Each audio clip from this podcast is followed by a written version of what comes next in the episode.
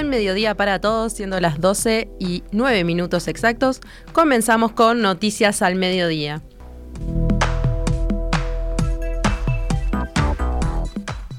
Más de 20 personas resultaron heridas esta mañana, próximo a las 9 de la mañana, en un accidente entre dos ómnibus en la avenida 8 de octubre y Gobernador Viana, en el barrio La Unión de Montevideo. El siniestro fue protagonizado por un ómnibus de la empresa Cutsa y otro de la cooperativa Coet. La unidad de Cutsa circulaba por Gobernador Viana y la de Coet por 8 de octubre hacia el centro. La División de Tránsito de la Intendencia de Montevideo había informado minutos antes, a través de Twitter, que los semáforos de esa esquina estaban en flash y pedían extremar la precaución al circular. El examen de alcoholemia en sangre dio cero para ambos conductores. Según informó el vocero de bomberos, Pablo Benítez, siete personas resultaron con heridas graves y varias de ellas debieron ser rescatadas por bomberos. Las víctimas fueron derivadas a diferentes centros asistenciales. El resto de las personas sufrieron lesiones leves. En el lugar trabajaron coches de rescate, ambulancias, policías, emergencias médicas y personal de tránsito de la Intendencia de Montevideo.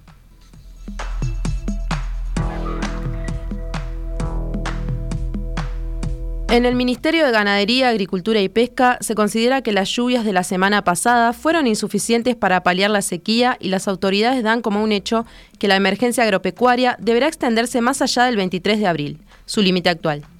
En diálogo con la diaria, el director de descentralización del Ministerio, Luis María Carrese, sostuvo que la situación implica una catástrofe para algunos rubros del agro. Además, dijo que las lluvias de los días pasados no fueron del todo buenas, ya que en muchos casos implicaron destrozos y mucho granizo, lo que significó pérdidas en distintos frutos de hojas, hortalizas y soja. Carrese subrayó que este gran problema afecta al agro en lo económico más que los dos años de emergencia sanitaria por el COVID-19, en los que las estimaciones de pérdidas rondaron los 2.000 millones de dólares. Solamente en lo que va de este año ya vamos arriba de esta cifra, dijo. Un informe del Instituto Plan Agropecuario señala que los sistemas productivos basados en la producción de campo natural permanecerán con déficit forrajero por lo menos hasta septiembre. Este domingo en rueda de prensa y mientras participaba en el Carnaval de Melo, el presidente Luis Lacalle Pou consideró que la mayor parte de las pérdidas ocasionadas por la sequía serán irreparables. Por supuesto, estamos siguiendo a, diario las precipitaciones. Igualmente, como decía el ministro de Ganadería el otro día, hay pérdidas que ya, ya no se recuperan por más que, por más que llueva. Eh, el Estado en su conjunto eh, han adoptado medidas de, todo tipo, también las intendencias han adoptado medidas. Es una situación que además desencadena un, ingreso que no va a estar en, la producción en muchos hogares uruguayos, así que hay, que hay que seguir muy de cerca el tema. El presidente de la Asociación Rural del Uruguay, Gonzalo Valdés, aseguró que las pérdidas en cultivos de soja y maíz se perfilan de gran magnitud y advirtió sobre una fuerte afectación en la ganadería. En diálogo con Subrayado, Valdés sostuvo que las pérdidas económicas por la sequía seguramente serán superiores a lo estimado. Estamos con, áreas de cultivo que, que, hace 20 días quizás veíamos que si llovía podían recuperar y podían este, salvarse algún, alguna soja, algún maíz. A esta altura ya creemos que, la pérdida va a ser muy grande, con un impacto muy importante, especialmente también para aquellos cultivos que están asegurados y que obviamente hemos este, escuchado el impacto que sería para el Banco Seguros pagar esos seguros. Este, y bueno, y ni que hablar, por supuesto, a la producción nacional. Y en lo ganadero, que es ahí el tema más, este, creo que también más duro, que estamos en plena etapa o terminando la etapa de servicios, lo que implica que van a haber este, menos pariciones, va a ser un impacto muy grande las pariciones de, primavera del 2023 y así, este, bueno, hacer menos terneros en el 23, eso va a implicar menos capacidad de faena para el 25 y 26, o sea, esto está impactando prácticamente 3, 4 años por delante lo que tiene que ver con los niveles de faena. El último informe del Ministerio de Salud Pública sobre COVID-19 indicó que entre el 12 y el 18 de febrero se registraron 280 nuevos casos positivos, una nueva baja en los diagnósticos de la enfermedad. En el reporte anterior había 501 casos nuevos. Ya van siete semanas de bajas consecutivas. En 9.432 tests realizados, la positividad fue de 3%, bajando también con respecto al 5,2% de la semana anterior. Con esta evolución, los casos actualmente activos suman 434, o sea, 205 menos que en el reporte anterior. En la última semana no hubo fallecidos con diagnóstico de la enfermedad. Al 18 de febrero, el 56% de las camas de CTI estaban ocupadas y los pacientes COVID representaban el 0,6% del total.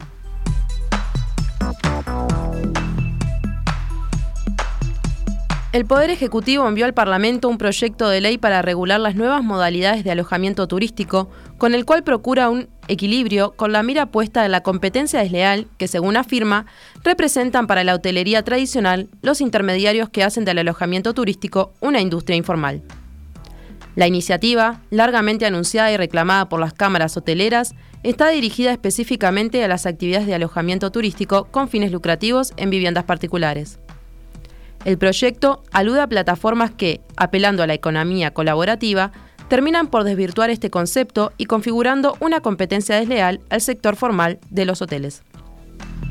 Así, un nuevo registro incluirá a todas estas viviendas de uso turístico que además deberán inscribirse como tales ante el gobierno departamental correspondiente, dejando así de ser consideradas de uso residencial y pasando a ser consideradas empresas extrahoteleras abarcará a las viviendas que se ofrezcan en alquiler en más de cinco ocasiones al año por un tiempo que, sumado, exceda a los 90 días. El proyecto le otorga al Ministerio de Turismo un rol fiscalizador y los eventuales incumplimientos serán penados con las sanciones previstas hoy para cualquier operador turístico.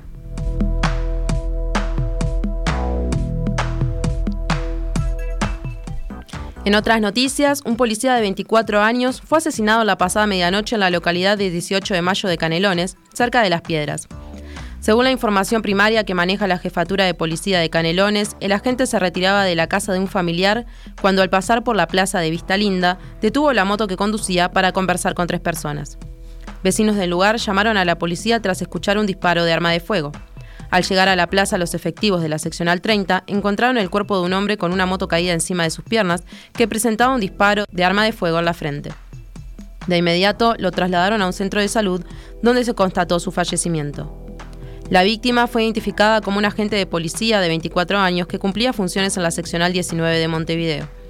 El informe policial primario de la jefatura indica que el agente estaba desarmado y fuera de servicio por un caso de violencia doméstica ocurrido hace aproximadamente un año.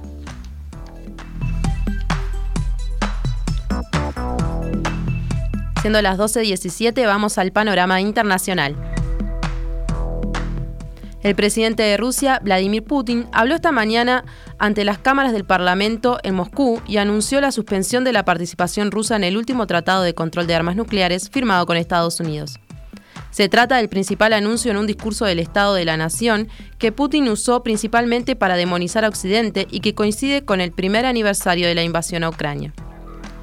Me veo obligado a anunciar hoy que Rusia suspende su participación en el Tratado sobre Armas Estratégicas Ofensivas, afirmó sobre el acuerdo New START, acordado por los dos países en 2010. Putin afirmó que Rusia debe estar preparada para probar armas nucleares si Estados Unidos lo hace primero. Washington afirmó recientemente que Rusia violó el tratado al negarse a permitir las inspecciones. Este anuncio no equivale a retirarse del todo, como rápidamente matizó el representante de Rusia ante las organizaciones internacionales en Viena, Mikhail Ulyanov, en un tuit en el que escribió que la vuelta al tratado sigue siendo posible en determinadas circunstancias. Por otra parte, Putin acusó a los países occidentales de utilizar el conflicto en Ucrania para acabar con Rusia y los responsabilizó de la escalada.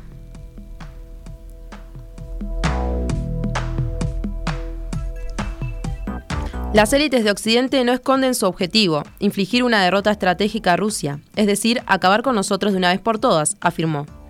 La responsabilidad de atizar el conflicto ucraniano, de su escalada, del número de víctimas, recae por completo sobre las élites occidentales, aseguró Putin, reiterando que Occidente apoya a las fuerzas neonazis en Ucrania para consolidar un Estado antirruso. En su discurso, el presidente ruso también afirmó que seguía decidido, un año después del inicio de la ofensiva en Ucrania, a continuarla. Vamos a resolver paso a paso, cuidadosamente y sistemáticamente, los objetivos que tenemos ante nosotros, afirmó. Ante la élite política del país y los militares que, lucharon en Ucrania, agradeció también a todo el pueblo ruso por su valentía y su determinación. Refiriéndose a las sanciones internacionales que afectan a Rusia, Putin estimó que los occidentales no han llegado a nada o no llegarán a nada, pues la economía rusa resistió mejor de lo que habían previsto los expertos. Hemos garantizado la estabilidad de la situación económica, protegido a los ciudadanos, señaló Putin, estimando que Occidente no logró desestabilizar a la sociedad rusa.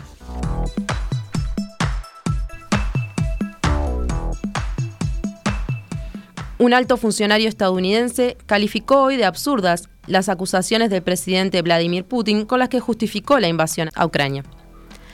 Nadie está atacando a Rusia. Es absurdo pensar que Rusia se encontraba bajo algún tipo de amenaza militar por parte de Ucrania o de cualquier otro país, declaró el asesor de Seguridad Nacional de la Casa Blanca, Jake Sullivan.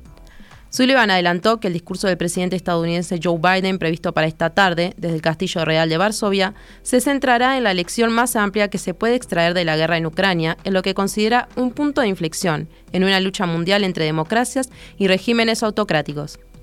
Sus comentarios se referirán específicamente al conflicto en Ucrania, pero por supuesto también hablarán de la lucha más amplia en curso entre, por una parte, los agresores que intentan destruir los principios fundamentales y, por otra, las democracias que se unen para tratar de hacerlos respetar, agregó. El ministro chino de Relaciones Exteriores dijo que China está profundamente preocupada por el conflicto en Ucrania, que se está intensificando e incluso saliendo de control. China buscará trabajar con la comunidad internacional para promover el diálogo y las consultas, responder a las preocupaciones de todas las partes y buscar la seguridad común, dijo el ministro en un discurso pronunciado en una conferencia sobre seguridad global. Al referirse al primer aniversario de la invasión rusa a Ucrania, el 24 de febrero, el ministro dijo que China va a continuar promoviendo las conversaciones de paz. Urgimos a los países involucrados a cesar de alimentar el fuego lo antes posible, dejar de culpar a China, señaló el ministro, en una respuesta a manifestaciones de Washington y Europa de que Pekín podría estar considerando enviar armas a Moscú. Sobre la isla de Taiwán, que Pekín considera parte de su territorio, el canciller instó a los países a dejar de hacer alboroto. Las presiones e intentos de contener a China provenientes del exterior se vuelven más y más fuertes, empeoran más y más, planteando una seria amenaza a la soberanía y seguridad de China, sostuvo. China ha dicho que esta semana presentará una propuesta para buscar una solución política a la crisis en Ucrania.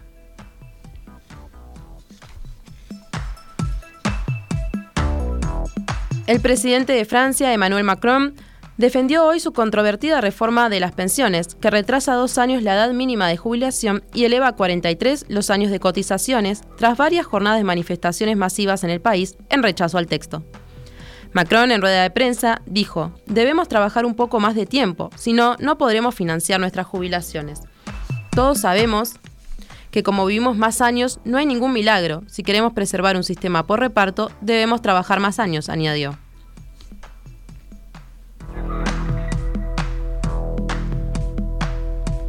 Los sindicatos amenazan con paralizar Francia en marzo si el presidente no escucha el rechazo mayoritario de la población a su reforma de pensiones.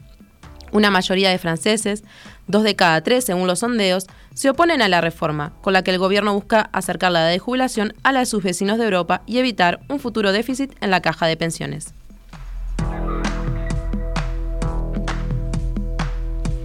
Un terremoto de magnitud 6.4 sacudió anoche la provincia meridional turca de Hatay y el norte de Siria, causando la muerte de seis personas y desatando nuevamente el pánico tras el fuerte temblor del 6 de febrero que dejó casi 45.000 muertos en ambos países. La Agencia de Respuesta a Catástrofes, AFAD, informó de las muertes, así como de casi 300 hospitalizaciones, mientras que en Siria el grupo de ayuda a Cascos Blancos indicó que al menos 150 personas habían resultado heridas en la región de Alepo. La Agencia Turca de Gestión de Catástrofes indicó en Twitter que un temblor de magnitud 5.8 se produjo tres minutos después. Además, la agencia registró otros dos temblores de magnitud 5.2 unos 20 minutos después del primero. Entre los fallecidos hay tres personas que quedaron atrapadas tras regresar a sus hogares dañados para recuperar sus pertenencias, precisó AFAD, advirtiendo a la población no volver a sus casas dañadas. Hoy, la organización anunció el envío de 6.000 tiendas de campaña adicionales a la región para albergar a quienes lo necesiten.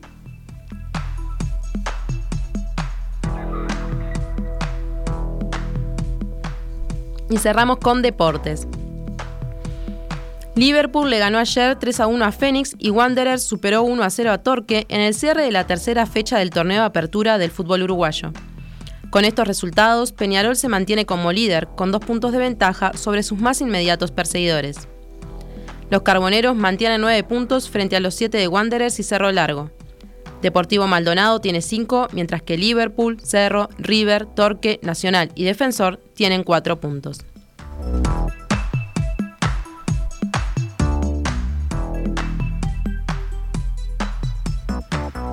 Y nosotros nos despedimos y nos reencontramos mañana a las 12 del mediodía con más noticias al mediodía. Esta es Radio Mundo 1170 AM. ¡Viva la radio!